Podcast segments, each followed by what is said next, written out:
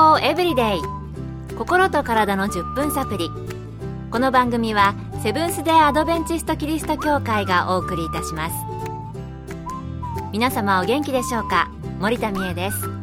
今日もあなたやあなたの大切な人の心と体の健康に役立つ情報を短い10分間にぎゅっと詰め込んでお届けします。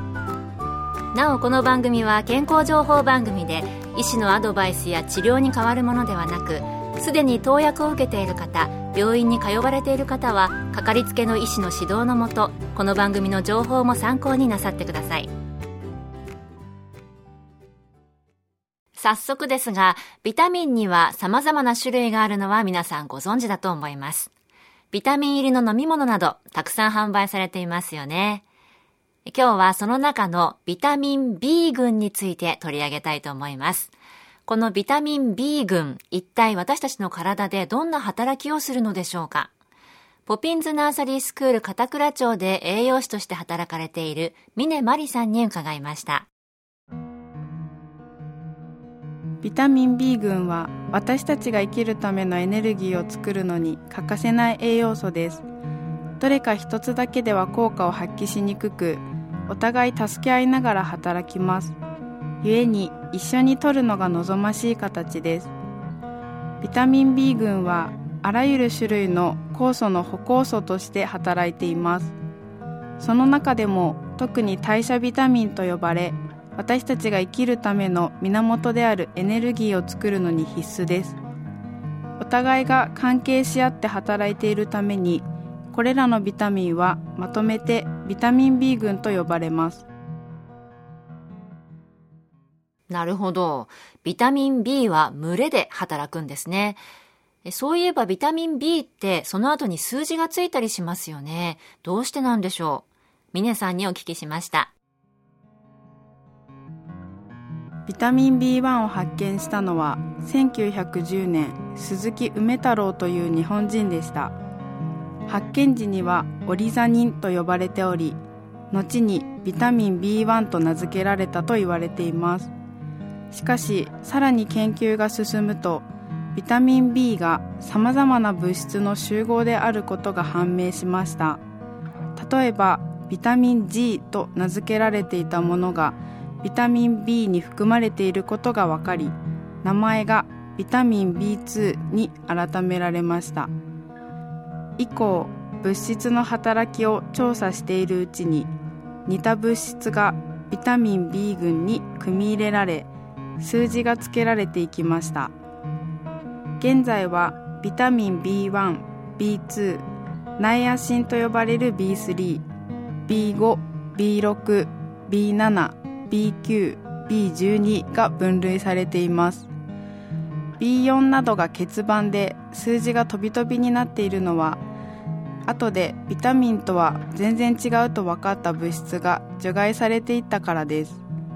各ビタミンは先人たちの苦労の末に発見されたものだったのです。なるほど。ビタミン B 群の名称にはそんなわけがあったんですね。それではそれぞれのビタミン B について伺いたいと思います。ビタミン B1 と B2 はどのような働きをするのでしょうか？峰さんのお話です。ビタミン B1 は皮膚や粘膜の健康維持を補助し乳酸の代謝や神経機能を正常に保つ働きがあります。細胞内での糖質代謝に関わる酵素の働きを補う酵素として活動に必要なエネルギー生産を行います。またアルコール分解作用や抗神経炎作用もあります。不足すると活気や末梢神経中枢神経心臓などの疾患につながりやすくなります。ビタミン B1 を多く含む作物は落花生ヒラタケグリーンピースなどがあります。ビタミン B2 は糖質タンパク質脂質の代謝時に使われる酵素の補酵素としての役割を担っています。皮膚や髪粘膜爪などの細胞再生や細胞を傷つけ老化の進行を促す要因と言われている過酸化脂質を分解除去する働きも持っています。不足すると口内炎舌の炎症皮膚炎など皮膚や粘膜に異常が生じやすく成長障害などの深刻な状態に陥る危険性があります。ビタミン B2 を多く含む作物は本しめじ、マイタケ、モロヘイヤなどです。ということでした。ビタミン B1、B2 なんだか不足するといろいろな問題がありそうですね。それではビタミン B3、B4 は欠番なのでビタミン B5 について聞いてみました。ビタミン B3 はナイアシンと言います。ナイアシンはニコチン酸とニコチンアミドの総称です。タンパク質、糖質、脂質から細胞でエネルギーを生産するときに働く酵素を助ける役割を担います。また皮膚や粘膜が正常に維持されるように助ける働きもあります。血流を良くするため冷え性や頭痛の改善二日酔い予防にも効果的と言われています。不足するとペラグラという欠乏症が生じることがあります。ナイアシンが多い作物はヒラタケ、落花生、マイタケなどです。ビタミン B5 はパントテン酸と言います。パントテン酸はタンパク質糖質脂質の代謝とエネルギーの生産に必要不可欠である酵素を助ける役割を担います。コレステロール免疫抗体などの合成にも関与していてストレスへの適応を助ける働きもあります。不足すると頭痛や疲労感免疫低下成長障害などが生じることがあります。パントテン酸を多く含む作物は唐辛子モロヘイヤなどです。なるほど。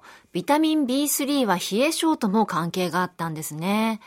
あと B5 はストレスへの適応を助ける働きがあって不足すると頭痛や疲労感成長障害などにも影響するというのは驚きでした。ビタミン B 群はまだまだありますので、続きで次回残りのビタミン B 群をご紹介したいと思います。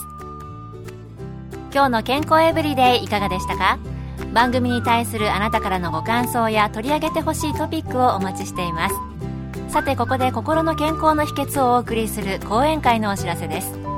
タイの健康ラジオ番組のスピーカーインソム博士による苦しみを幸せと健康に変える希望とはというテーマで行われる講演会です日時は4月20日から22日金土日曜日毎晩7時から場所は東京都杉並区の荻窪駅近く。東京衛生病院に隣接する天沼協会。入場は無料です。心と体の健康の鍵をあなたにお届けする講演会です。お近くの方はぜひお越しください。健康エブリデイ。心と体の10分サプリ。この番組はセブンス・デ・アドベンチスト・キリスト教会がお送りいたしました。来週もあなたとお会いできることを楽しみにしています。それでは皆さん Have a nice day!